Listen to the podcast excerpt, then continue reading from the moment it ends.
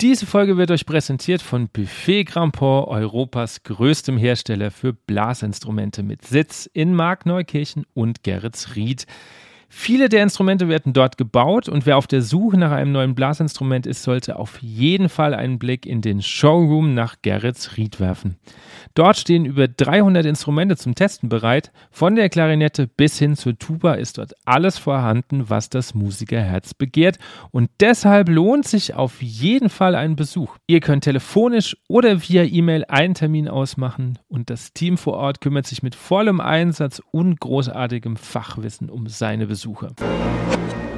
Letzten Endes ist das Geilste für mich, wenn ich Gänsehaut kriege, wenn ich lachen muss, wenn ich weinen muss oder wenn mein Fuß zu zucken beginnt, weil ich am liebsten aufhupfen würde, um zu tanzen oder zu springen oder laut Juhu zu schreien. Ja, und das ist das, was, was, mich, was mich nicht mehr loslässt am Musik machen. Und wenn das aufhört, dann muss ich es muss lassen. Wir sind on air in 3, 2, 1.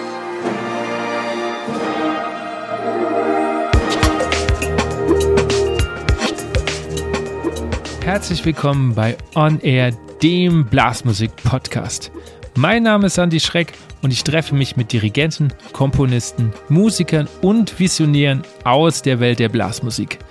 Wir sprechen über Ansichten, neue Ideen, das Leben und natürlich Musik. Für meinen heutigen Gast sind Begriffe gepachtet wie Energiespender oder Ideenlieferant. Er ist nicht nur Soloklarinettist bei den Wiener Philharmonikern, sondern auch Festivalgründer, Kolumnist, Kulturschaffender, Gastgeber, Labelgründer, Kammermusiker und Pädagoge. Ich freue mich, dass er sich heute Zeit genommen hat und sage herzlich willkommen und Servus, Matthias Schorn. Hallo, danke für die Einladung. Freue mich. Matthias, meine erste Frage, die ich jetzt seit einem Jahr, seitdem ich den Podcast mache, immer stelle, ist, welches Stück hast du dir bewusst als letztes angehört, bevor wir dieses Interview machen? Ha, muss ich nachdenken. Bewusst angehört, also nicht Radio oder so irgendwas, was im Hintergrund läuft. Genau, sondern mal bewusst zugehört. Kann ja auch am Radio sein, aber halt wirklich mal bewusst wahrgenommen. Ja, ja, ja, ja. Ich habe heute den ganzen Tag geprobt, mein Kopf ist voll. ähm, welches Stück habe ich mir bewusst angehört? Hm. Ich glaube, das letzte Mal so bewusst zugehört war heute Morgen, als ich in die Probe gefahren bin im Auto. Da habe ich Radio Österreich 1 laufen gehabt und da war ein Klarinettentrio. Und ich habe mir gedacht, das habe ich schon gespielt und ich habe mir die ganze Zeit gedacht, welches Stück ist das? Und ich glaube, das war das letzte Mal, als ich so richtig bewusst zugehört habe. Der Rest war ein bisschen, glaube ich, einfach nur Berieselung. Weißt du jetzt mittlerweile, äh, äh, was es war? Ja, ein Stück von Josef Suck war das. Okay. Ganz unbekanntes Stück und deswegen war es mir auch nicht, also ich wusste, ich habe das mal gespielt, aber es war mir einfach nicht geläufig und der nette Moderator von Ö1 hat es dann aufgelöst. Gott sei Dank. Matthias, du bist musikalischer Leiter der Woodstock Academy, die jetzt startet. Und ähm, mal für die Zuhörer, was ist das genau und was hat dich dazu bewegt, federführend dabei zu sein? Also die äh, Woodstock Academy ist, ähm, ist ein Versuch, äh, die Idee des Woodstock der Blasmusik konsequent irgendwie weiter zu spinnen oder zu vertiefen und vor allem auch in Zeiten wie diesen, wo es pandemiebedingt einfach, wie wir alle wissen, nicht so einfach ist, das, was meiner Meinung nach uns zum Menschen macht oder uns Musiker und Musikanten auch so ausmacht und uns momentan auch sehr oft leiden lässt, nämlich das Zusammensein, das Miteinander ähm, sein, das Miteinander musizieren, das Miteinander leben. Ja, einfach das ist äh, Energie, Musik machen ist für mich, für mich nichts anderes wie Energieaustausch und das kann einfach nur alle Streaming-Sachen, alle Podcasts in Ehren, das ist großartig und danke, dass es das gibt. Aber das analoge Musikerleben direkt von der Bühne ins Publikum und auch umgekehrt von der, vom Publikum zurück auf die Bühne. Dieser Energieaustausch kann nur analog passieren. Und ähm, ich glaube, da sind wir uns auch alle einig. Und so ist die Idee entstanden, dass Simon Ertel, äh, mit dem ich gemeinsam vor, vor über zehn Jahren äh, auch die ersten Ideen hatte zu, zum Woodstock der Blasmusik, zu, zum Gedanken, kann Blasmusik oder das große Universum der Musik Menschen zusammenbringen, verschiedene Altersschichten. Wir wissen alle, beim Woodstock sind Menschen zwischen 8 und 80 da. Ja?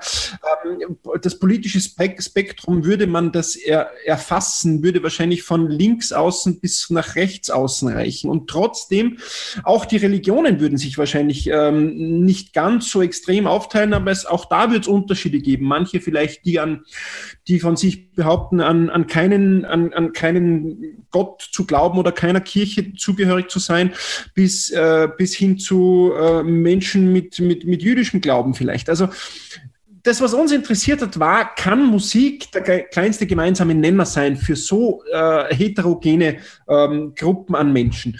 Und ich glaube, die letzten zehn Jahre haben bewiesen, dass das funktioniert.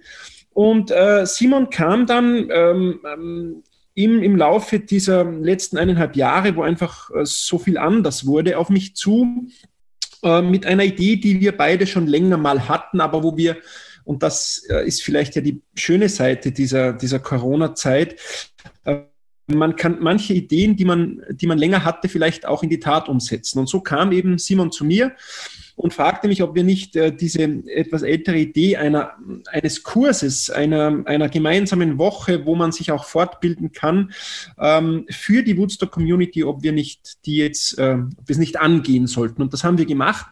Ähm, die Website ist seit mittlerweile zehn Tagen, glaube ich, online und ab äh, 19. Mai kann man sich auch anmelden und äh, Kurse buchen. Ich habe ihm das zugesagt, einfach ähm, weil ich mittlerweile sein Team und ihn natürlich äh, sehr gut kenne und ähm, weil, ich, weil ich der Meinung war, ähm, er verfügt über die organisatorischen und, und, und administrativen Möglichkeiten, eine doch, wie ich finde, revolutionäre Idee eines Kurses umzusetzen. Mir war sehr wichtig in, bei dieser Woodstock Academy, dass ähm, meine positiven und negativen Erfahrungen als, als, als, als Leiter oder, oder Dozent vieler Kurse, aber auch als Schüler und Teilnehmer vieler Kurse, auch wenn das schon ein paar Jahre her ist, dass ich die mit da reinbringe. Das heißt, ich wollte, dass man einfach sehr individuell wählen kann, dass man nicht mit der Gießkanne über alle drüber schüttet und, und, und vielleicht äh, 20 prominente Namen auf ein Plakat schreibt und, und, und das war's dann, sondern ich wollte wirklich dass sich jeder für sich seinen Kurs bauen kann. Ja? Und das ist ein Riesenaufwand, ähm, äh, diese Webseiten und den Organizer und alles zu erstellen. Aber ich bin der Meinung, äh, es wird sich jetzt herausstellen, ob es auch klappt und funktioniert, aber ich bin der Meinung, dass was jetzt da online ist, diese, diese Website und auch ähm, ab 19. die Buchung, das Buchungstool ist wirklich revolutionär für Teilnehmerseite genauso wie, wie für mich und meine Kollegen, äh, weil auch von den Dozenten jeder vorab genau einen Plan bekommt, wann welcher Schüler kommt, welches Level der hat, was den interessiert und so weiter. Und es soll auch ein, ein, ein ganzheitliches Angebot sein. Man kann, kann dort Radfahren, wandern. Ähm, es gibt Workshops, äh, angefangen von äh, wie, wie, wie, von, wie bastel ich richtig bis hin zu Kurse für Finale und Notenschreibprogramme. Ich selber mache einen Workshop, wo ich drei der abgedroschensten Märsche gerne ausputzen möchte und zeigen möchte, welche Edelsteine das eigentlich sind.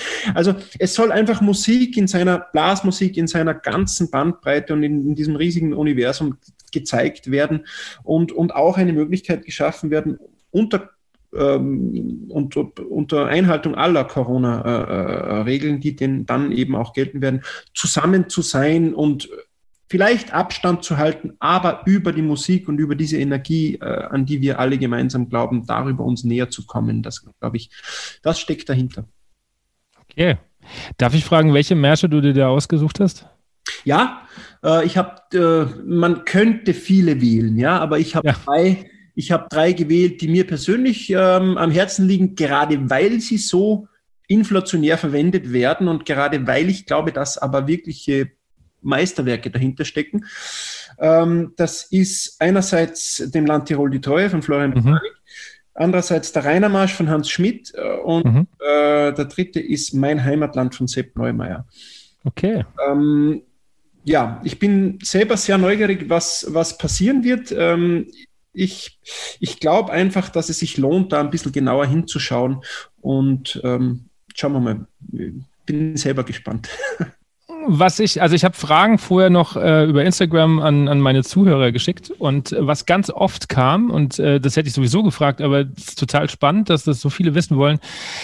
Wie kam überhaupt Musik in dein Leben? Das ist relativ einfach erklärt. Ich bin, im Salzburg, ich bin in Salzburg geboren, Salzburger Land im Tennengau, 20 Kilometer südlich der Stadt, äh, in einem kleinen Dorf mit knapp 2000 Einwohnern. Und ähm, meine Familie hatte nichts zu tun mit professioneller Musik, schon gar nichts mit professioneller klassischer Musik. Aber ähm, es gab viele Anknüpfungspunkte ähm, mit, weil einfach meine Familie ähm, bestand mehr oder weniger aus, aus, aus, aus vielen Laienmusikern und begeisterten Amateuren. Also mein Großvater ähm, war, ein, war der Kulturmensch im, im Dorf. Also er war 40 Jahre lang Chorleiter und Organist. Das äh, klingt jetzt nach was Großem, ist aber sehr dörflich gemeint. Also die haben dort keine Mozart-Messen gemacht, sondern mhm. äh, wirklich im Rahmen ihrer Möglichkeiten versucht, ähm, die Gottesdienste mit Musik zu gestalten. Da war sicher auch mal eine Schubert-Messe dabei, äh, im besten Fall, aber ansonsten waren das sehr, ähm, ging es da um Volkslieder, um ja, um, um, um eine, eine sehr schöne, einfache, im besten Sinn des Wortes, einfache Art und Weise, äh, Gottesdienste zu gestalten. Er hat daneben äh, Zither gespielt, hatte bis zu seinem 80. Lebensjahr eine, eine Stubenmusik, die auch immer, ich wohnte mit meinen Großeltern unter einem Dach, also meine Eltern, meine Großeltern und, und wir Enkelkinder. Ähm, die haben ähm, zu Hause musiziert, Stubenmusik, Zither, Hackbrett, Gitarre, Kontrabass, Ziehharmonika. Äh, mein Großvater hat tausend Gedichte geschrieben, alles Mundartgedichte, er hat zwei Theaterstücke geschrieben. Er war so, wirklich so im Dorf der Kulturmann, ähm, hat bei der Blasmusikkapelle natürlich auch mitgewirkt als Flügelhornist über viele Jahrzehnte. Der war ganz ein wichtiger ähm, äh, Anknüpfungspunkt. Es gab auch äh, permanent, meine Großeltern haben, haben Zimmer vermietet. Das heißt, es gab permanent Gäste aus Deutschland, aus Dänemark. Das war auch so in den 80ern, ähm, als ich Kind war, noch äh, sehr, sehr einfaches Wohnen oder einfaches Urlauben, aber, aber auf eine sehr schöne persönliche Art und Weise. Und da wurden am Abend dann auch für die Gäste, äh, wurde musiziert und ich war da als Kind einfach immer mit dabei. Ich saß auch als Kind neben meinem Opa auf der Orgel während der Gottesdienste, was viel spannender war für mich als den Gottesdienst einfach sozusagen unter allen anderen Menschen zu, äh, zu beizuwohnen. Und so habe ich das einfach gesehen, wie der, wie der Chor singt und, und habe da immer sehr interessiert gelauscht, eben auch wenn zu Hause musiziert wurde.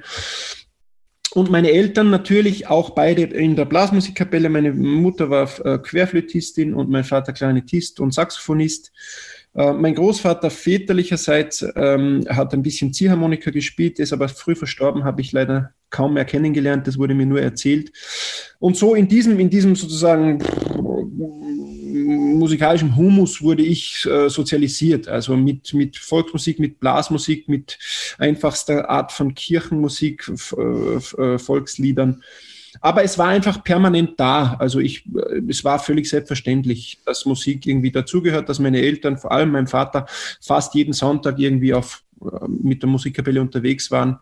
Und wie so ein kleiner Junge dann halt, ähm, irgendwann möchte man, so wie der Papa, am Sonntag da auch mit der, die hatten eine schöne Tracht, äh, Lederhose und, und ich wollte das einfach auch haben und wollte auch mitmachen. Und so kam es, dass ich zuerst als Trommelbub zur Musikkapelle gekommen bin. Also ich habe die große Trommel gezogen und habe dort sicher auch im Nachhinein, denke ich mir halt, wahrscheinlich als Kind schon irgendwie ein bisschen so, ja, ich hatte halt den großen Rhythmusmacher hinten, hinter mir dran und habe versucht, mit meinen kleinen Füßen äh, im Takt mitzumarschieren.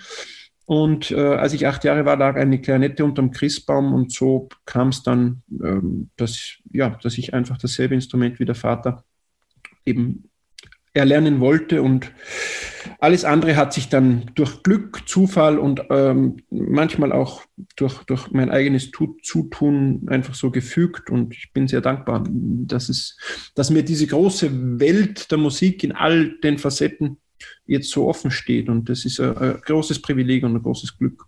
Weil du gerade sagst, dass ähm, vielleicht Zufall oder Zutun, du hast in einem Interview mal gesagt, ein Leben ohne Bühne wäre keines für mich. Wann kam für dich die Entscheidung, Musik zum Beruf zu machen? Die kam nicht so, so von heute auf morgen. Das war ein bisschen dass mir dann, also ich meine, als ich Klarinette lernen begonnen habe mit acht Jahren, kam der Lehrer zu uns ins Haus und ich habe in der Küche die, die, die, den Unterricht gehabt. Das war Privatunterricht. Lustigerweise derselbe Lehrer, bei dem mein Vater schon Klarinette gelernt hat. Also es war der damalige Kapellmeister im Dorf, der hat mich unterrichtet. Ein sehr guter Lehrer, mit dem ich nach wie vor sehr gut befreundet bin. Und ähm, äh, der hat dann halt irgendwann gesagt, dass ich zu meinen Eltern auch, dass ich ganz geschickt bin und, und talentiert und so und äh, dann, dass ich doch auch mit anderen zusammenspielen soll. Dann bin ich in die Musikschule gewechselt, dann habe ich da auch wieder das, darum spreche ich auch von Glück, weil man einfach zur richtigen Zeit an die richtigen Menschen geraten muss. Äh, dann habe ich da das Glück gehabt, einen tollen Musikschullehrer auch äh, zu haben, der dann auch wieder irgendwann zu meinen Eltern gesagt hat, dass er findet, dass ich sehr sehr talentiert bin und ob ich nicht da das irgendwie professioneller verfolgen will. Und ich habe das eher, glaube ich, als Kind auch weil ich nicht wusste, was das heißt. Ich habe das abgeblockt. Und, nein, nee, ich, war bei zwei Musikkapellen. Ich spiele der Musikkapelle, es macht Spaß und, und, und aber ich so professionell, das wusste ich nicht, was das heißt und, und, und habe ich mich eher immer ein bisschen gewehrt. Ich wurde dann fast ein bisschen überredet, ans Mozarteum in den Vorbereitungslehrgang zu wechseln. Das hat dann auch nicht sehr gut geklappt. Ich war da sehr jung, ich war da 14, als ich da begonnen habe, ein, Vor ein, ein, ein Vorbereitungsstudium als außerordentlicher Hörer, so hieß das damals, ähm, zu inskribieren. Aber es war nichts für mich. Also ich war einfach ein Kind, ich konnte mit diesen Studi Studentenkollegen und so, ich, es war nichts. Für mich habe das auch dann wieder nach einem halben Jahr beendet. Und erst über Umwege, dann äh, zwei Jahre später mit 16, als ich wieder auf Kursen andere Lehrer kennengelernt habe, die mir auch gesagt haben, ach, möchtest du nicht, das wäre doch schade und wir finden, du bist irgendwie vielleicht besonders talentiert, äh, wir nehmen dich mit nach Wien zu einem Lehrer. Und so kam es dann irgendwie schleichend eigentlich, dass, dass ich in, diese, in dieses Fahrwasser kam, wo ich mir gedacht habe, das wäre doch wahnsinnig schön, wenn, wenn, ich das, wenn ich das ganz oft machen könnte. Und, und, und also ein Wunsch in, Wiener Philharmoniker zu werden, das war nie da, weil das war so weit weg wie der Mond, das habe ich mir nicht, das war sozusagen schon zum Wünschen zu weit weg. Also, und das hat mich irgendwie im Nachhinein, also ich versuche ja auch ja nur im Nachhinein mir zu überlegen, wie, wie vieles passiert ist, aber ich glaube, es hat mir einfach sehr viel Spielerisches ähm, behalten lassen, ja, weil ich einfach mir selber wahrscheinlich gar nicht gedacht habe, dass ich dafür geeignet wäre. Ich habe einfach, mir hat das Üben dann auch Spaß gemacht und, und, und ich habe dann, es kam einfach so, wie es kam. Und äh, ich habe, ich hab, wie gesagt, das Glück gehabt, erstens einmal Eltern zu haben, die, die aus meiner Sicht mich fantastisch gefördert haben, ohne mich zu drängen. Und dann zur richtigen Zeit am richtigen Ort an die richtigen Lehrer zu geraten und ein bisschen selber beizutragen. Das war irgendwie eine Mischung, die, wo ich das Glück hatte, dass das, ähm, wenn man so will, zu einer, zu einem, zumindest sehe ich so, zu, für mich zu einem glücklichen Berufsleben äh, und mhm. hinaus geführt hat. Ja. Wenn, also du sagst, äh, als du 14 warst, konntest du damit noch nicht so viel anfangen. Dann mit 16 äh, ging es dann los. Wie waren deine Studienjahre am Anfang geprägt und konntest du dich in dem Studium auch so vielseitig ausleben, wie du jetzt. Äh, Musik machst? Nein, weil äh, das, äh, das, äh, also ich hatte dann auch in Wien das Glück, den besten Lehrer der Welt zu haben, Hans Hindler, halte ich immer noch für, für den besten für mich, den, den ich mir wünschen konnte. Aber, und dafür kann ja er nichts, äh, ja auch er ist, er ist aus der Steiermark, auch er ist mit Blasmusik, mit Volksmusik groß geworden. Aber es ist einfach so, dass das System, das Musikerziehungssystem, äh, zumindest hier in Österreich, es ist ein großartiges System. Es, ist, gibt ein unglaublich ausgeprägtes Musikschulwesen, ähm, äh, tolle Universitäten. Aber es ist eben ein System, wie jedes, auch, auch das Schulsystem, das wäre ein, ein, einen Podcast wert, aber äh, wie jedes System auch sozusagen ähm, ein bisschen ähm, vielleicht wie, zu wenig individuell und ähm, es geht das Kind, es klingt jetzt esoterisch, wenn ich das sage, aber ich bin davon überzeugt, dass es das am besten trifft das Kindsein geht verloren. Also man, man, ich wurde grandios ausgeprägt für die Herausforderungen, die ich tagtäglich wenn man von der Corona-Zeit absieht, tagtäglich sonst bewältigen muss. Nämlich, wenn ich einen heiklen Einsatz mit drei ORF-Mikrofonen vor mir live im Fernsehen zehnmal spielen muss, dann schaffe ich es, glaube ich, dass neun von zehnmal klappt, weil ich so ausgebildet wurde, dass ich ziemlich genau weiß, wenn ich so mache, dann bin ich irgendwann draufgekommen, dann klappt's.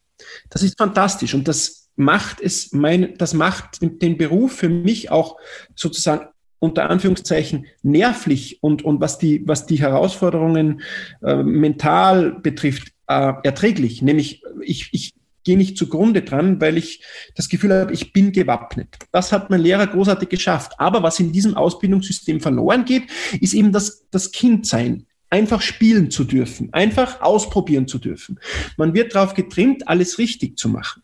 Das ist, verstehe ich auch, auch ich selber bin ja mittlerweile äh, Unterrichtender und äh, auch ich unter Anführungszeichen glaube, tappe in diese Falle. Ja, man möchte ähm, die Menschen, die einem sich anvertrauen, bestmöglich wappnen und sie vor Fehlern bewahren. Aber ich denke mir im Nachhinein, ähm, dass es schön gewesen wäre und vielleicht ist das auch ein Grund dafür, dass ich mich jetzt manchmal ein bisschen über die Maßen austobe, ähm, dass ich einfach zu ähm, mehr auch noch scheitern möchte und mehr einfach probieren, try and error, mehr improvisieren ohne mir dabei Gedanken zu machen, ist der Klang schön, ist die Intonation vielleicht ein halbes Herz zu hoch oder zu tief?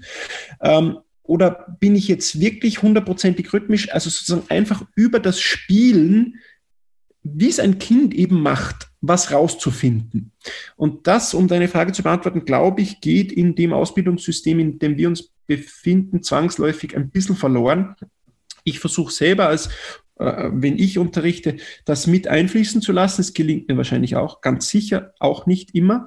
Aber ähm, ich finde es wichtig und ich glaube, es ist auch ein Grund dafür, warum ich mich jetzt als nicht mehr ganz junger äh, Mensch, aber doch noch lernhungriger und gieriger Mensch darum bemühe, auch einfach, klingt jetzt blöd, aber auch einfach mal zu scheitern und Fehler zu machen und dann drauf zu kommen, wie das ist und wie, und da, dann, dann da, daraus zu lernen. Ja, also so, so glaube ich, komme ich weiter. Und wenn ich nur in meinem eigenen Saft koche, ich kann jetzt, ich kann durch die Welt fahren und immer Mozart Klarinettenkonzert spielen. Das kann ich, das kann ich ganz gut. Ich kann auch mit meinem Orchester, ich habe alle großen Symphonien gespielt und ich bin dankbar dafür und ich möchte sie auch alle nochmal spielen, ja, weil sie, weil sie für mich nichts verlieren an, an, an, an dem Zauber und an der, an, der, an der Herausforderung. Aber ich möchte auch einmal ähm, mit einem großartigen Jazzmusiker auf der Bühne stehen und merken, dass ich diese Waffen und Werkzeuge überhaupt noch nicht beherrsche. Aber ich möchte es ausprobieren und ich möchte es mir zeigen lassen. Oder ich möchte mit, äh, wie ich es gemacht habe, mit dem fantastischen Rudi Peach und den Tanzgeigern auf der Bühne stehen und einfach sagen dürfen, auch als Wiener Philharmoniker, zeig mir das jetzt mal. Ja? Und wenn es um ein einfaches slowakisches Stück geht, ja, das, dies, das nehme ich mir raus. Ich, wenn mich dann jemand auslacht, ist es für mich okay. Aber ich möchte auch als Wiener Philharmoniker sagen dürfen, zeig mir das doch bitte mal. Weil ich einfach nicht alles kann. Im Gegenteil, ich kann so vieles noch nicht. Und mich interessieren eben gerade die Sachen, die ich noch nicht kann, am meisten. Woher nimmst du dieses Selbstbewusstsein? Also wenn ich jetzt an, an meine Studienzeit zurückdenke, bei uns war das ähnlich. Also ich hatte Gott sei Dank äh, äh, einen Lehrer, der relativ offen war, dass ich am Wochenende auch Blasmusik gemacht habe. Aber ich weiß, dass wir auch andere hatten, die da sehr rigoros davor, ähm, ja. davor gegangen sind. Ähm, im, im, äh, was mir zum Beispiel einfällt, bei uns gab es jetzt dann in den letzten Jahren, da war ich nicht mehr da, ich habe das nur mitbekommen, Blasorchesterleitung und ähm, die ganze Klarinettenklasse hat verboten bekommen, da zu spielen. Schwachsinn, völliger Schwachsinn. Aus meiner Sicht. Ja, ja finde find ich auch. Aber ähm, ich merke es selber jetzt, äh, wie du schon sagst, wenn man älter wird, dann denkt man nochmal anders darüber nach. Aber wie kann man jetzt einem jungen Menschen ähm, so viel Selbstbewusstsein mitgeben, zu sagen, okay, ich probiere mal was aus und darf scheitern? Weil in dem System, wo wir drin sind oder drin waren, darf man das ja nicht.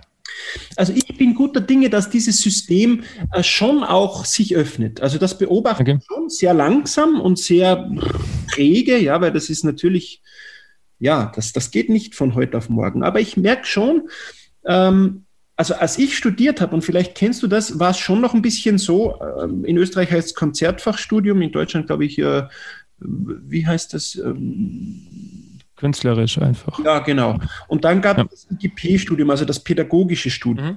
Und wenn man als Konzertfachstudent keine Orchesterstelle gewonnen hat, dann war man sozusagen einer von denen, die gescheitert sind. Und als Notlösung wurde man dann vielleicht Musikschullehrer. Mhm, genau. Und das finde ich, das finde ich, also da kriege ich heute noch irgendwie einen Magenkrampf, weil ich einfach wirklich glaube, ich bin auch mit einer Musikschullehrerin verheiratet. Ich glaube, dass die, und auch wenn ich selber an meinen Werdegang denke, ich glaube, das sind die wichtigsten. Also wenn sozusagen da nur gefühlt jetzt, wenn man denen das Gefühl gibt, ihr, ihr, ihr macht halt das, was übrig bleibt, dann ist mhm. sozusagen völlig falsch, weil, weil, weil hätte mir nie jemand gezeigt, wie ich, wie ich meine Lippen über die Zähne le lege, um ein leeres G aus einer Klarinette rauszublasen, dann könnte ich heute nichts machen. Ja?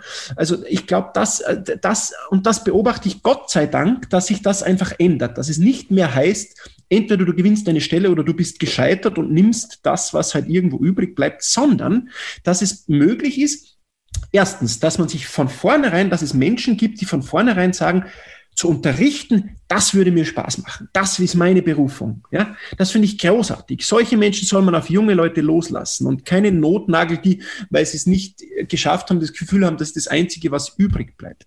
Also es gibt Menschen, die grundsätzlich, ähm, gab es auch früher, aber ich habe das Gefühl, es, es werden mehr, die sagen und es nicht als Scheitern erleben, weil es ist kein Scheitern oder es ist kein Plan B, zu sagen, ich unterrichte gerne und ich würde das gerne machen. Auch Kinder, auch auch an, einer Musikschule, auch äh, sozusagen weniger beachtet von, von, von oder mit weniger Prestige beladen, ja, aber ein unglaublich wichtiger Job. Und dann beobachte ich auch, dass es ähm, Studentinnen und Studenten gibt, die ähm, sagen, Orchester auch mal ein Probespiel machen, ja, gerne. Vielleicht auch eins gewinnen, wenn es passt. Ja, das finde ich einen schönen Ansatz, ja, nicht so versteift darauf zu sein, sondern vielleicht nehme ich das mit, ja. Aber auch zu sehen, okay, ein Student von mir, äh, Frederic Alvarado Dupuy, der jetzt auch bei uns bei den Woodstock-Musikanten spielt, ähm, ist der Kleinetist von Federspiel, ja. Also wer würde denn behaupten, dass ein Kleinetist eines Ensembles wie Federspiel, nur weil er keine Orchesterstelle gewonnen hat, er wollte das im Übrigen auch gar nie, ähm, dass der gescheitert ist. Also der mhm. hat doch ein unglaubliches, unglaublichen Beruf jetzt, ja, als freischaffender Musiker bei Federspielen neben, er unterrichtet nebenher, er, er macht das, was er gerne tut. Und das ist ein, ein das ist ein, ein, ein, jetzt ein Beispiel, und es tut mir leid, dass ich ihn jetzt namentlich genannt habe, er, er möge es mir verzeihen. Aber, aber aber es ist, es ist einfach so, dass, dass es die Möglichkeiten mehr und mehr gibt und dass junge Menschen auch mehr und mehr diese Möglichkeiten sehen, einfach auch selbst was zu tun und, und, und, und, und Ensembles zu gründen, Ideen zu haben. Das wird ja auch in vielerlei Hinsicht einfacher. Früher, wenn man eine Platte aufnehmen wollte, das war ein Riesenprojekt. Heute kann das beinahe jeder selber im Homestudio machen. Dasselbe gilt für Festivals gründen, äh, Websites erstellen und so weiter. Also da ist ja viel passiert und das bringt Möglichkeiten mit sich, die Gott sei Dank jetzt auch ähm, junge Menschen und, und, und Studenten auch im, im Musik- und Kunstbereich sehen und ausleben. Und das finde ich ja eine wahnsinnig schöne Entwicklung. Langer Rede, kurzer Sinn, um auf deine Frage zurückzukommen. Ich glaube, da tut sich einfach einiges, ähm, wo es davon weggeht, dass, äh, dass man einfach, äh, dass dieses System, also ich, ich glaube, das System öffnet sich hier und das ist schön. Du hast vorhin schon gesagt, du hast dir so ein bisschen dieses innerliche Kind noch bewahrt, dieses Spielen, aber ich habe auch ein Interview gesehen. Ich würde eher sagen, ich, ich versuche es wieder auszugraben. Lass es ah, okay, weil äh, ich habe ein Interview gesehen, da sagst du nämlich, das Spielen ist mir abhanden gekommen zu einem gewissen Zeitpunkt. Ja, genau. Deswegen würde ich eher vom, es wird so, eben so von mir, ich versuche dieses Kind wieder freizulegen. Das ist okay. der Ansatz. Okay, dann äh, zwei Fragen. Erstens, wie waren die Anfangsjahre überhaupt im Orchester? Und äh, wie schaffst du es jetzt, dann dein innerliches Kind wieder freizulegen? Zur ersten Frage, die Anfangsjahre im Orchester, also ich, die Wiener Philharmonik, die Position bei den Wiener Philharmonikern, Philharmonikern war ja nicht meine erste Position. Mhm, ja. Ich, ich habe im ORF Radio Symphonieorchester angefangen, dann einige Jahre in Deutschland verbracht, im Deutschen Symphonieorchester Berlin und dann bei den Münchner Philharmonikern und bin dann wieder zurück nach Wien zu den Wiener Philharmonikern. Das heißt, ich konnte mich da auch, was die Position betrifft, ein bisschen entwickeln. Ich habe als zweiter Klarinettist mit Verpflichtung zur Bassklarinette im Radiosymphonieorchester angefangen, wurde dann erst Solo-Klarinettist ähm, und konnte mich auch ins Repertoire einarbeiten, äh, so, so dass ich ähm, zum Beispiel in Berlin im Deutschen Symphonieorchester ganz viele äh, Symphonien zum ersten Mal spielen konnte und mich da auch in Ruhe vorbereiten konnte, weil da einfach das Dienstaufkommen in einem reinen Symphonieorchester, wie es damals war, nicht dasselbe ist, wie es jetzt bei uns hier in Wien ist, wo wir Opernorchester und Symphonieorchester gleichzeitig sind und einfach wahnsinnig viel reisen und so weiter.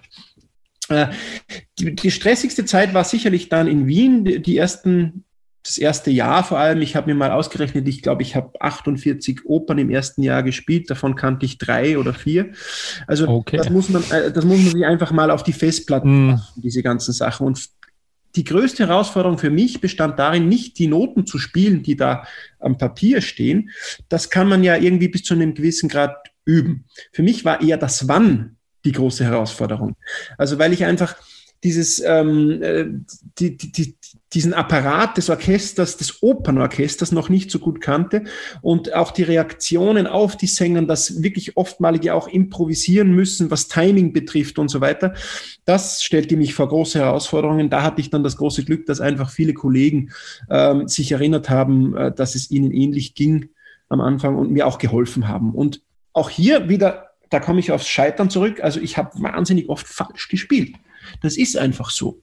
Also ich glaube, ich habe es auch, mir ist es auch manchmal gelungen, vielleicht ein acht Takte Solo besonders schön zu spielen. Das hoffe ich zumindest und wurde mir auch manchmal gesagt. Aber ich habe auch wahnsinnig oft falsch gespielt. Ich habe falsch eingesetzt, ich habe einen falschen Ton gespielt und ich habe auch gekickst und alles, was man halt so äh, falsch machen kann beim Klarinette spielen.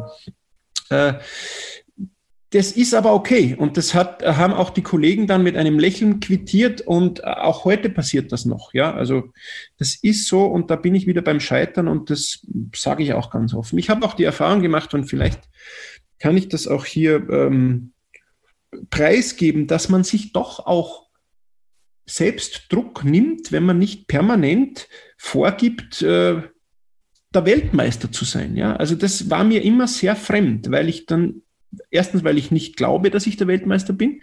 Und zweitens, weil ich ähm, sozusagen vielleicht auch in einer Art von Understatement für mich ein System gefunden habe, wo ich mich nicht noch zusätzlichem Druck aussetzen muss.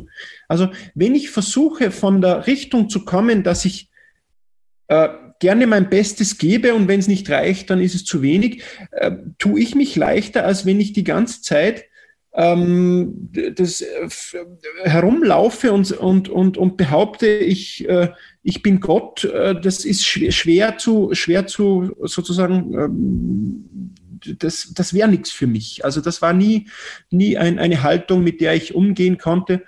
Ähm, äh, ich habe natürlich erlebt, ist vielleicht auch ganz interessant, nur als Fußnote, dass man, wenn man als Wiener Philharmoniker irgendwo hinkommt und eben vielleicht mit der Haltung hinkommt und fragt, ob man mitmachen darf, vielleicht auch im Bereich, in, durchaus auch in, in, in Amateur- oder Volksmusikkreisen, dass man da schon auch dann besonders beobachtet wird. Und das ist das, dass man sozusagen von vornherein schon mal so mit dem konfrontiert, na dann zeig halt mal, was du kannst oder so. Darum ging es mir aber weniger. Mir ging es immer darum, dass ich, dass ich gezeigt bekomme, was ich noch nicht kann. Ähm, und da muss ich schon auch sagen, dass ich manchmal, also die, die klassische professionelle Musikwelt ist ja schon auch ein, ein Bereich, ja, wo man sich den einen oder anderen Drucksituation äh, äh, ausgesetzt sieht und mit der einen oder anderen mentalen schwierigen Situation konfrontiert sieht. Aber im, im Amateurbereich habe ich es fast manchmal noch schlimmer erlebt. Also wo ich dann erlebt habe, dass bei einer, bei, also dass das äh, puristische Volksmusikanten der Meinung waren, es wäre mir nicht gestattet, äh, dies, dieses, diese Volksweise zu spielen, weil das könnte ich ja nicht. Und wenn aber der gleiche Volksmusikant zu mir kommen würde und mich fragen würde, ob ich ihm das erste Thema vom zweiten Satz Mozart Klarinettenkonzert ähm, beibringen würde, dann würde ich mich darüber freuen. Also das ist sozusagen ähm, vielleicht nochmal sozusagen die, die Haltung, mit der ich mich einfach wohl gefühlt habe. Und das war eben auch in diesen Orchesteranfängen der Fall. Und dadurch bin ich da ganz gut durchgekommen, mit allen Fehlern und Scheitern und so weiter. Aber, ja. aber wie gehst du dann mit jemandem um, also mit so einem Purist? Weil ich kenne das aus, aus meiner äh, Warte so ein bisschen. Ich bin ja, also ich habe Musik studiert, bin aber Lehrer. Also aber, klingt jetzt schon wieder abwertend, aber ja. ich bin Lehrer. Also ich bin Musiklehrer an einem Gymnasium und komme einfach auch nicht mehr so viel zum Üben wie im Studium. Also ich weiß einfach, ich Klar. könnte besser, kann nicht. aber nicht. nicht. So. Ähm, aber wenn ich irgendwo hinkomme, äh, begegnet mir so was Ähnliches. Also klar, ich bin kein Wiener Philharmoniker, aber ich bin studierter Musiker. Das genau. heißt, die Erwartungen sind schon wieder um. Genau und, dasselbe, ja. und da tue ich mir auch manchmal schwer, einfach dann, ähm, also dann wird man beäugt und dann versucht man noch besser zu spielen und so. Und woher nimmst du dann diese Gelassenheit zu sagen, ja, pff, dann ist es halt so? Naja, das, wie soll ich das sagen? Also ich weiß einfach, oder nein, ich weiß es nicht. Ich glaube einfach, weil ich, ich versuche mich auf mein, auf mein Bauchgefühl zu, zu verlassen.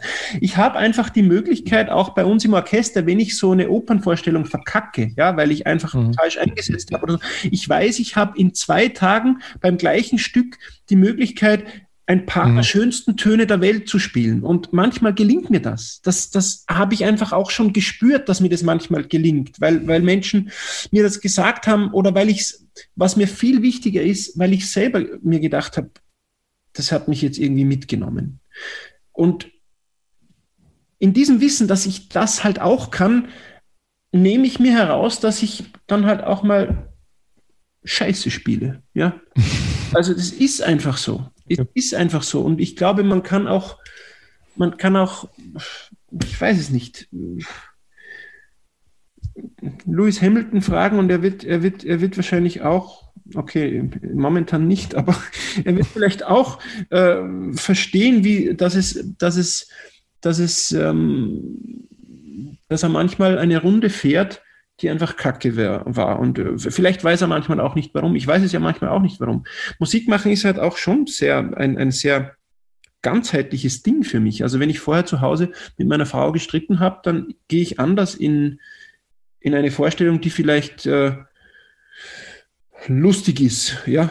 Mhm. Ähm, oder wenn ich wenn jemand gestorben, jetzt nehme ich drastische Beispiele, aber wenn jemand gestorben ist, kann ich vielleicht eine Todesszene in einer Oper in dem Moment besser erspüren und vielleicht besser, besser, besser spielen. Also für mich ist das Musikmachen eine ganz, ganz, eine sehr ganzheitliche äh, Sache, ja. Und ich kann das nie ganz loslösen, auch von meinem, ich versuche das professionell zu machen, klar. Aber aber ich kann es nie ganz loslösen, auch von, von mir als, als, als von dem Menschen Matthias Schorn. Ja, das, ich kann das, ich versuche das professionell zu machen, aber ganz trennen kann ich das nicht.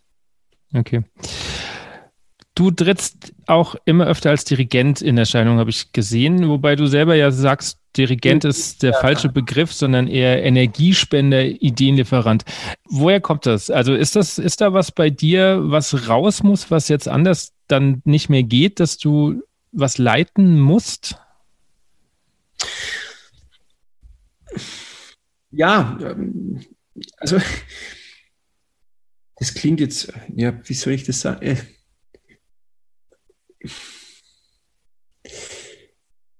Ja, ich glaube schon, dass einfach, also ich habe, ich glaube, ich habe irgendwie, vielleicht, ich weiß es ja auch, es ist immer schwierig über sich selber zu, aber ich, vielleicht habe ich die Fähigkeiten, Menschen anzustecken. Ich habe mir manchmal eingebildet, dass ich die Fähigkeit haben könnte. Und auch das gelingt nicht immer gleich gut. Aber ich hatte manchmal das Gefühl, dass ich in einem positiven Sinne Menschen anstecken kann und sie und Feuer entfachen kann. Und, und, und danach bin ich, glaube ich, auch ein bisschen süchtig, dass ich das immer wieder ähm, erlebe, dass man eben lebt. Er, er, erleben, ja, erleben, dass man lebt. Also das ist einfach eben auch gerade jetzt ist es so irgendwie so wenig geworden, das Zusammensein, das, das, dieses, dieses Leben, was halt alles dazugehört. Und ähm, ich ich möchte gerne diese, ich möchte, ich schreie auch manchmal total viel. Also das haben ja auch Studenten und, und auch meine Musikanten, bei den Wurzelmusikanten sagen mir das mal. Also ich in, in Proben, ich bin so ein, so ein ich habe so ein, eine körperliche Art und Weise irgendwie, das, mir fällt das oft gar nicht auf. Aber die, die haben es nicht gesagt, weil es stört, sondern weil es, also meistens wird es mir gesagt, dass es sehr hilfreich ist, dass ich einfach so mit dem ganzen Körper und mit mit allem, was ich, was ich habe. Und das passiert mir eher. Also das, ich habe mich auch noch nie angeschaut, also wie, wie in einem, also vom Spiegel oder so, weil ich glaube, ich glaube, ich würde sozusagen rein schulmeisterlich alles falsch machen, was jetzt irgendwie man als Dirigent vielleicht gelernt bekommt. Aber ich versuche halt, ich wünsche mir auch als als Musiker, wenn ich dirigiert werde oder geleitet werde, wünsche ich mir ja auch nichts anderes. Ich brauche ja niemanden und die Original Woodstock-Musikanten brauchen niemanden, der ihnen den Takt schlägt. Ja, auch ich brauche den nicht als, als, als, als Wiener Philharmoniker. Aber warum ist dennoch ein, ein und dasselbe Stück bei zwei Dirigenten mit den Wiener Philharmonikern oft ganz, ganz anders und einmal vielleicht wahnsinnig mitreißend und einmal vielleicht langweilig. Weil dieser Mensch dort vorne was, was, was auslösen kann. Und zwar nicht, indem er 1, 2, 1, 2 rauf und runter schlägt, sondern äh, indem, er, indem er Ideen hat, die er entweder vorher in, in Proben mündlich kommuniziert, aber noch viel besser, indem er durch seine Gestik, durch seine Energie, durch sein Sein im Moment anstiftet, was zu tun. Ich mag Dirigenten besonders gerne, wo ich das Gefühl habe, ich spiele jetzt in dem Moment auch für den so schön ich kann. Nicht nur für meine Eltern und meine Frau, die vielleicht im Publikum sitzen und natürlich auch für alle anderen, aber ich suche mir dann schon so bestimmte raus, sondern auch für den, weil ich möchte dem jetzt das auch zurückgeben, ja. Und, und das ist auch lustig, äh, der Simon hat mir, ich bin auf keinen sozialen Medien, was ich sehr positiv empfinde, für mich persönlich. Also kein Facebook, kein Instagram. Ähm, ich habe eine Website, das ist alles, was ich ähm, äh, betreue und, und, und im Internet äh, für mich oder wo ich mich darstelle, unter Anführungszeichen. Aber der Simon hat mir erzählt, dass, ähm, dass äh, manche Videos von den Woodstock-Musikanten kommentiert werden mit, mit dass, dass es den Dirigenten nicht bräuchte. Und ich glaube, das stimmt. Äh, insofern, insofern, dass die ja nicht wissen, was wir getan haben, wenn wir zwei oder drei Tage in Salzburg waren und geprobt haben.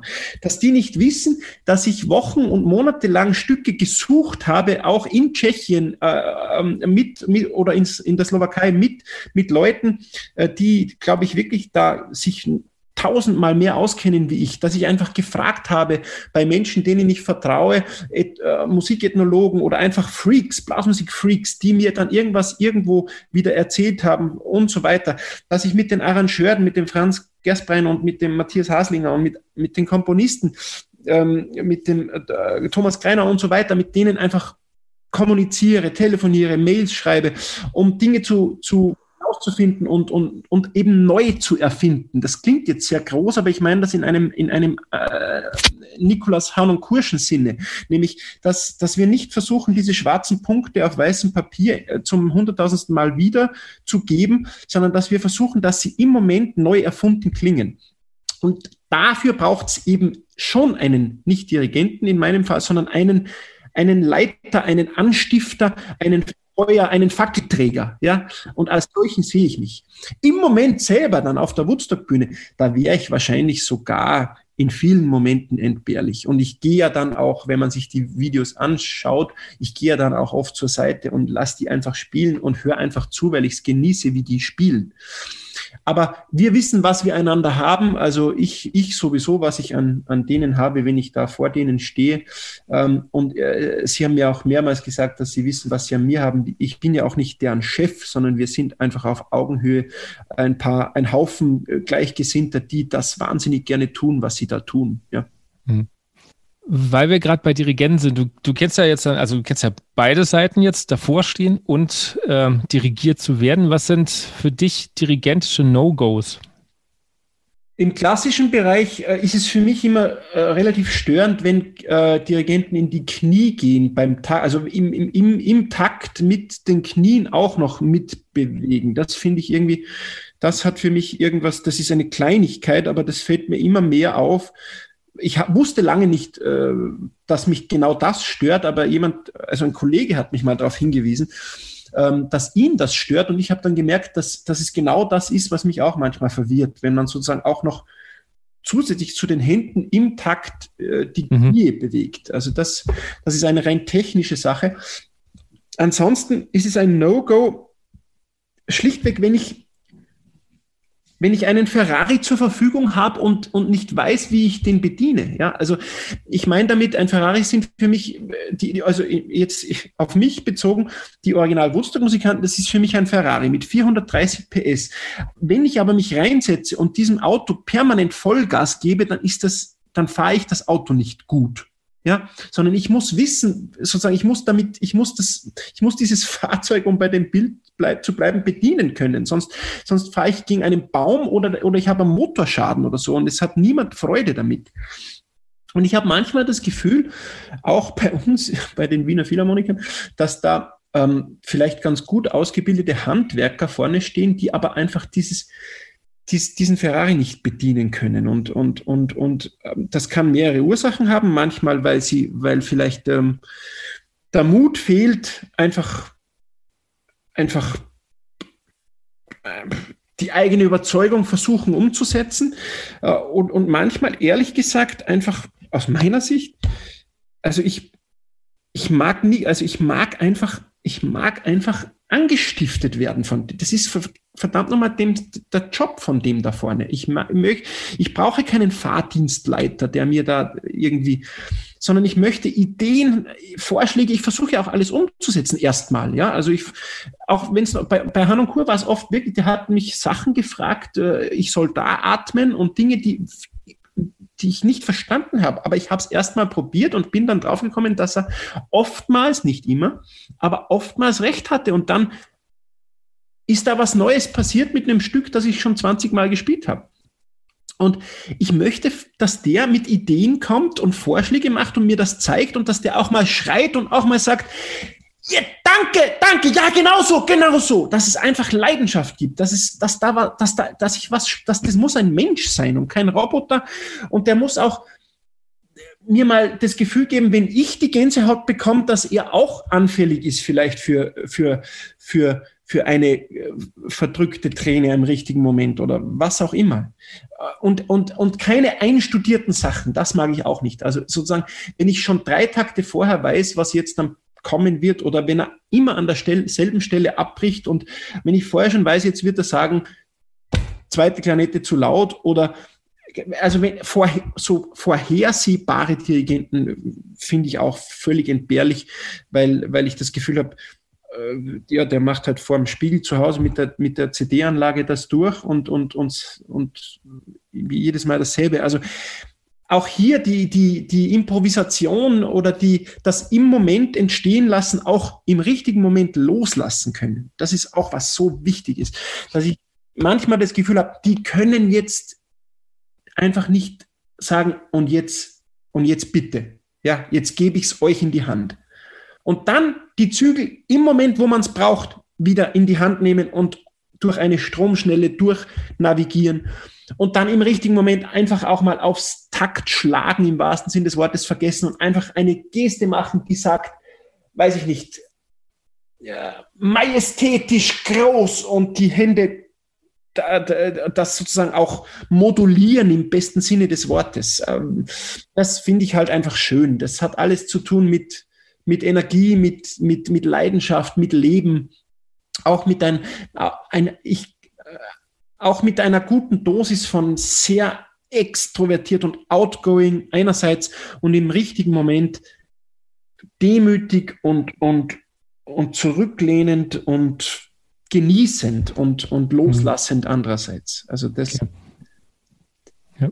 Also ich, ich finde gerade total spannend, weil, weil man von außen natürlich den Eindruck äh, haben könnte, dass ihr eigentlich nur mit solchen Dirigenten zu tun habt und weniger mit den. Ich nenne auch keine Namen und ich. Nee, sollst du ja auch gar nicht. Sollst du auch gar nicht, aber so von. Nicht, vom, dass, ich, dass, ich, dass es eine Wahrheit gibt, sozusagen, dass ich mit meiner Einschätzung recht habe. Ich merke oft, dass es bei Konzerten so ist, dass ich der Meinung war, es war ein besonders tolles Konzert und der Dirigent mhm. besonders toll gewesen und der, der Kollege empfindet es genau andersrum oder umgekehrt. Äh, ich glaube, da gibt es auch nicht eine Wahrheit, wie ich generell glaube, dass es nicht eine Wahrheit gibt. Ja, Luciano Berio hat gesagt, äh, es wäre interessant, wie der Mond ausschaut, wenn man ihn von der anderen Seite anschaut. Und ich glaube, das ist der Punkt. Also es gibt einfach in der Mitte etwas und dann gibt es, wenn man es in Grad rechnet, 360 Grad äh, Möglichkeiten, wie man auf dieses etwas hinschaut es schaut halt von da ganz anders aus wie von da und von da ganz anders wie von da. Äh, aber, aber, aber die Mühe muss man sich schon machen, das von mehreren Blickwinkeln anzuschauen, das Ding. Und äh, deswegen glaube ich nicht, dass meine Einschätzung die richtige ist, aber ich darf sagen, was ich im Moment fühle. Und da gibt es halt welche, und da rede ich, wie du richtig sagst, wir haben das Glück bei den Wiener Philharmonikern von den Top 30 Dirigenten der Welt dirigiert zu werden. Aber da gibt es trotzdem unter diesen Top 30 auch welche, wo ich manchmal das Gefühl habe, ähm, der schafft es jetzt einfach unglaublich seine Ideen und seine Leidenschaft zu übertragen oder seine Demut oder was auch immer. Und bei anderen habe ich das, das Gefühl, da geht es jetzt darum, wie gut die, Figur, die Frisur sitzt und äh, dass das Geld dann auch überwiesen wird oder die CDs tausendfach verkauft werden. Das ist mir relativ wurscht. Darüber freue ich mich. Ich verdiene gern Geld. Ich freue mich, wenn CDs verkauft werden. Keine Frage. Aber letzten Endes ist das Geilste für mich, wenn ich Gänsehaut kriege, wenn ich lachen muss, wenn ich weinen muss oder wenn mein Fuß zu zucken beginnt, weil ich am liebsten aufhupfen würde, um zu tanzen oder zu springen oder laut Juhu! zu schreien. Ja, und das ist das, was, was, mich, was mich nicht mehr loslässt am Musik machen. Und wenn das aufhört, dann muss ich es muss ich's lassen. Und da, da, sind die Dirigenten einfach schon auch mit dafür verantwortlich, das zu wecken. Da, da, darauf bestehe ich.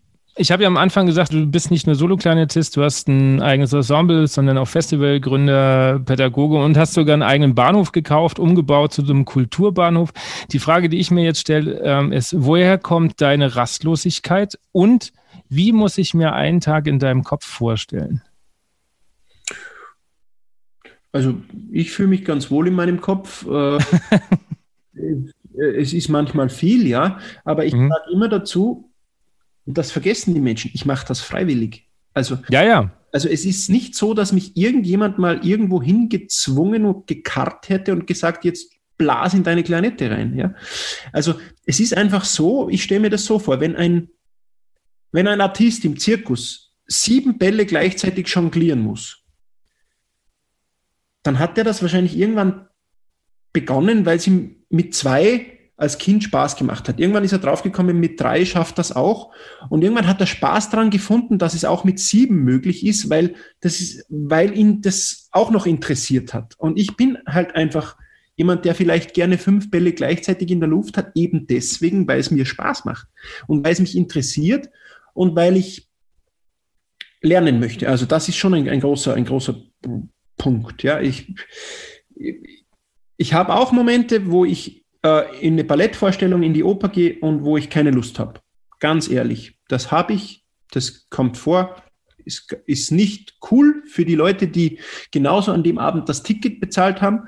Äh, ich bemühe mich auch, mir das nicht anmerken zu lassen, aber es gelingt vielleicht nicht immer. Ja? Die Abende gibt's. Es gibt auch äh, Tage, wo es mir zu viel wird, wo ich einfach das Gefühl habe, ich bewältig's nicht mehr oder nicht mehr gut genug, weil das ist auch was, wo ich dann für mich selber den Schranken einziehe, wo ich, wenn ich das Gefühl habe, jetzt ist es so viel, dass ich irgendwas nicht mehr so machen kann. Ich habe zum Beispiel auch meine Unterrichtsstelle deswegen aufgegeben vor einigen Jahren und unterrichte nur noch äh, projektweise, ähm, weil ich das Gefühl hatte, ich kann diese Studenten Studentinnen und Studenten nicht mehr so betreuen, wie ich es mir vorstelle. Oder ich kann es, aber habe dann einen Herzinfarkt in fünf Jahren oder so. Mhm. Auch mein Privatleben ähm, leidet sicherlich manchmal darunter und mein, meine Frau ist da sicher auch ja, sehr belastbar, Gott sei Dank.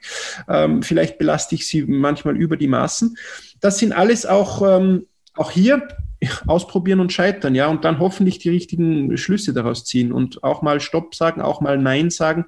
Das musste ich lernen. Also äh, oder, oder lerne ich immer noch. Also ja, aber grundsätzlich mache ich es deswegen, weil es mich interessiert, weil das meine Welt ist, weil das mich infiziert hat, weil der Zauber mich nicht mehr loslässt, weil ich auch vielleicht süchtig bin. Ich habe großes Suchtpotenzial äh, grundsätzlich in mir. Das merke ich äh, nach eben äh, nicht nur nach Musik, auch nach anderen Dingen. Ich bin einfach ein sehr, ich habe Sucht nach Leben in all seinen äh, Facetten und Zutaten. Und das ist sicherlich auch manchmal nicht ganz ungefährlich, aber, aber, aber grundsätzlich treibt es mich an und, und, und äh, wie hat Kurt Cobain gesagt, irgendwie nicht, also lieber, lieber mit Voll, übertreibe jetzt und ich hoffe, ich fahre nicht mit Vollgas gegen die Wand, aber er, glaube ich, hat sowas ähnlich gesagt, wie lieber mit Vollgas gegen die Wand als irgendwie ausfaden und, und mhm.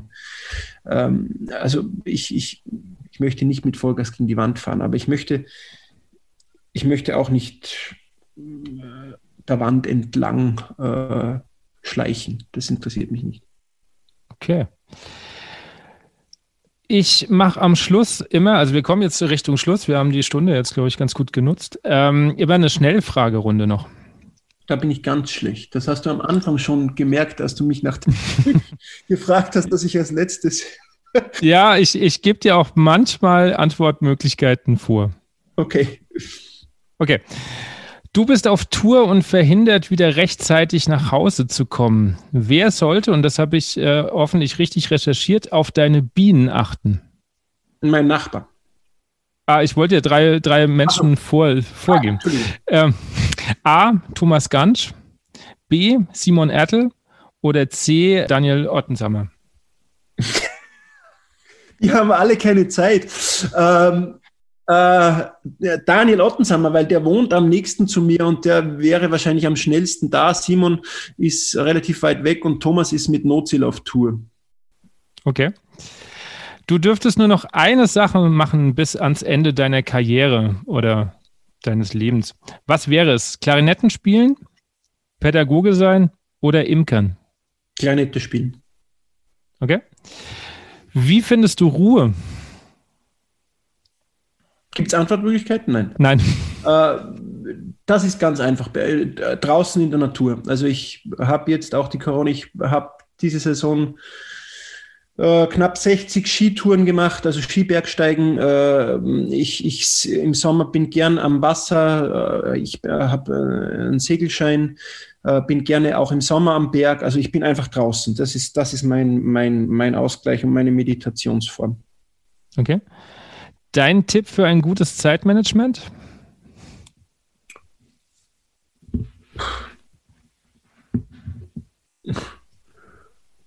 Oh, da bin ich der Falsche. Ähm, mein, mein, was mir hilft, ist, Dinge sofort zu erledigen.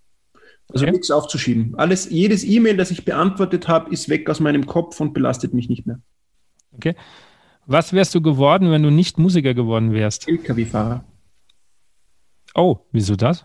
Weil mein Vater ein Transportunternehmen hat und ich schon als Zwölfjähriger, also wir haben drei LKWs und äh, ich schon als Zwölfjähriger mit dem LKW fahren durfte, also unerlaubterweise natürlich, aber wenn ich das anvertraut hat, äh, auch so kleinere Strecken zu fahren und das war total meine Welt und ich habe ähm, ja, das, ich habe mich da sehr wohl gefühlt und ich glaube, ich hätte auch den Beruf des Vaters ähm, dann gemacht.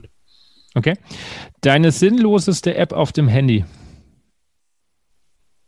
So ein Fußball-Hero-Ding. Äh, okay.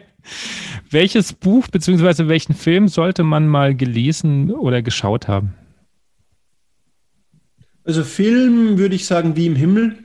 Das ist ein schwedischer Film über mhm. einen Chorsänger, ähm, ja, ich will nicht zu viel verraten, ein, ein, ein, Film, der gerade für Musik, der für alle unglaublich äh, berührend und, und, und mitreißend und, und, und schön ist, aber gerade für Musiker, glaube ich, einfach wieder ganz, ganz schön zeigt, äh, woran wir alle so fest glauben und was Musik einfach kann.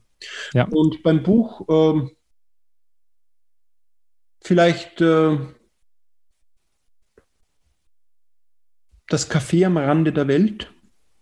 Hm, sehr schön es ist ein, ein ist schon längere Zeit her, dass ich es gelesen habe, aber es geht um gewissermaßen um, eine, um, eines, um, eines, um die Suche, warum, warum wir da sind, was, mit, was, was, wir, was wir machen. Äh, ich habe sogar den Autor vergessen, sorry, aber das fällt mir jetzt momentan so ein als schönes, weil es ein, ich bin nicht keine Leseratte, leider. Meine Frau liest viel und erzählt mir dann davon. Aber dieses Buch habe ich verschlungen, auch deshalb, weil es ein ganz kurzes, kleines, dünnes Buch ist und da tue ich mich, tue ich, mich einfacher. Und es hat mich irgendwie, es hat mir gefallen. Okay. Welche Aufnahme sollte man sich mal anhören? Oh, da gibt es tausende. Puh, eine muss ich da jetzt nennen. Ja, ich weiß, das ist immer so die, die schwere Frage. Oh. Nimm die, die dir als erstes einfällt. Ja, äh. Ja, ich habe schon, schon tausende, im, ich, ich, tausende im Kopf und tue mich so schwer auszuwählen. Ich weiß es nicht. Dann nehmen wir einfach das äh, Klarinettentrio vom Anfang. das wäre nicht dabei gewesen, aber ja. Ich wollte es jetzt nur leicht machen. oh Gott, ähm, ich, ich, ich, ich habe keine Ahnung. Äh, was höre ich denn? Äh, was muss man, man muss so viel. Ach ja, ich, ich sag was. Ich sag was. Äh, gib mir Musik von Reinhard May. Das passt überhaupt nicht in die, in die ist, ist überhaupt nicht Blasmusikszene und überhaupt nicht auch mein, äh, aber ich, aber das ist ein unglaubliches Lied. Gib mir Musik okay. von Reinhard May. Kenne ich nicht, werde ich mir gleich anhören. Ja. Okay, was sind deine persönlichen Wünsche und die Wünsche für die Blasmusikszene? Meine persönlichen Wünsche, boah, das klingt jetzt abgedroschen, aber ich hoffe, dass ich gesund bleibe und äh, so lange wie möglich das tun darf, was ich jetzt tun darf, nämlich einfach ja, in dem Universum, in, in der Kunstform, an die ich so, glaub, so fest glaube, mich auszutoben und scheitern und trotzdem nicht verbannt zu werden und manchmal ähm, schöne und berührende und äh, mitreißende Dinge zu erleben und dankbar dafür zu sein. Das wünsche ich mir für mich, dass, dass mir das erhalten bleibt. Und für die Blasmusikszene würde ich mir wünschen, ähm, dass wir es schaffen, weil ich ähm, bin ja immer da noch verwurzelt und auch mit vielen Kapellmeistern und auch mit meiner ehemaligen, mit meinen ehemaligen Musikkapellen in Kontakt. Und ich merke einfach, dass diese Zeit, diese Corona-Zeit eine äh, große Herausforderungen mit sich gebracht hat, auch im Amateurbereich, ähm, weil einfach viele äh, unserer Mitmusikanten und Mitmusikantinnen äh, nicht die nicht neben dem Beruf die Zeit haben, permanent zu üben und zu und, und, und, und, und sich fit zu halten und einfach die, die wöchentliche Musikprobe der Ort und die Möglichkeit war, sein Hobby auszuleben und damit auch am Instrument fit zu bleiben. Und das ist jetzt einfach ganz, ganz lang nicht möglich gewesen. Und da höre ich von vielen, dass äh, sie sich schwer tun jetzt beim Wiedereinstieg oder dass manche auch aufhören wollen. Und ich würde mir wünschen, dass diese Szene, die wirklich dafür verantwortlich ist, dass eben äh, erstens, dass es, ein, dass es überhaupt Bläser in, in, in Spitzenorchestern gibt, also 95 Prozent der Bläser, äh, in, zumindest in Österreichs Orchestern, und ich glaube in Deutschland ist es ähnlich, äh, kommen äh, aus Blasmusikkapellen. Äh, und, und, und, und jedes Fest, jeder Gottesdienst, jedes kleinste dörfliche Zusammensein wäre ohne Musik, ohne Musikkapelle nicht dasselbe. Daran glaube ich ganz fest. Äh, und, und deswegen wünsche ich dieser Szene, dass sie sich von, der, von dieser Corona-Zeit nicht unterkriegen lässt, dass auch das Woodstock der Blasmusik wieder so, wie wir es alle kannten, stattfinden kann.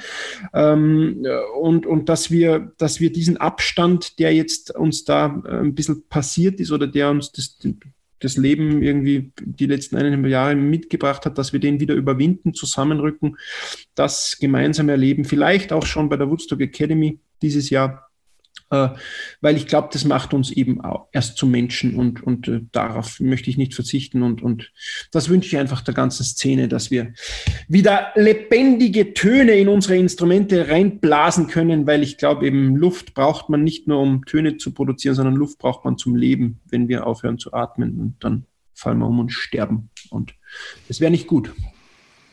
Vielen Dank für die schönen Worte und dass du dir Zeit genommen hast. Total gern, hat Spaß gemacht. Das war die 28. Folge und vielen Dank an Matthias Schorn. Ihr habt gemerkt, wir hatten ja nur eine Stunde Zeit, aber in dieser Stunde unfassbar wie viel Matthias zu erzählen hat und ich hätte ihm noch so gern zugehört, mit wie viel Leidenschaft und Energie er über das Musikmachen, über die Musik an sich spricht. Ich finde es schön bei Matthias einfach zu sehen, dass es für ihn keine, kein Schubladendenken gibt, dass für ihn einfach wichtig ist, Musik zu machen, auch wenn Fehler passieren. Und das ist auch wieder, was ich aus der Folge für mich mitnehme einfach mal Fehler machen. Es geht nicht um Perfektion, es geht darum, welche Energie und welche Leidenschaft dabei entsteht. Denkt dran, den Podcast zu abonnieren und vielleicht sogar eine Review bei Apple Podcast dazulassen. Sagt es weiter, bleibt gesund und ich wünsche euch eine gute Zeit.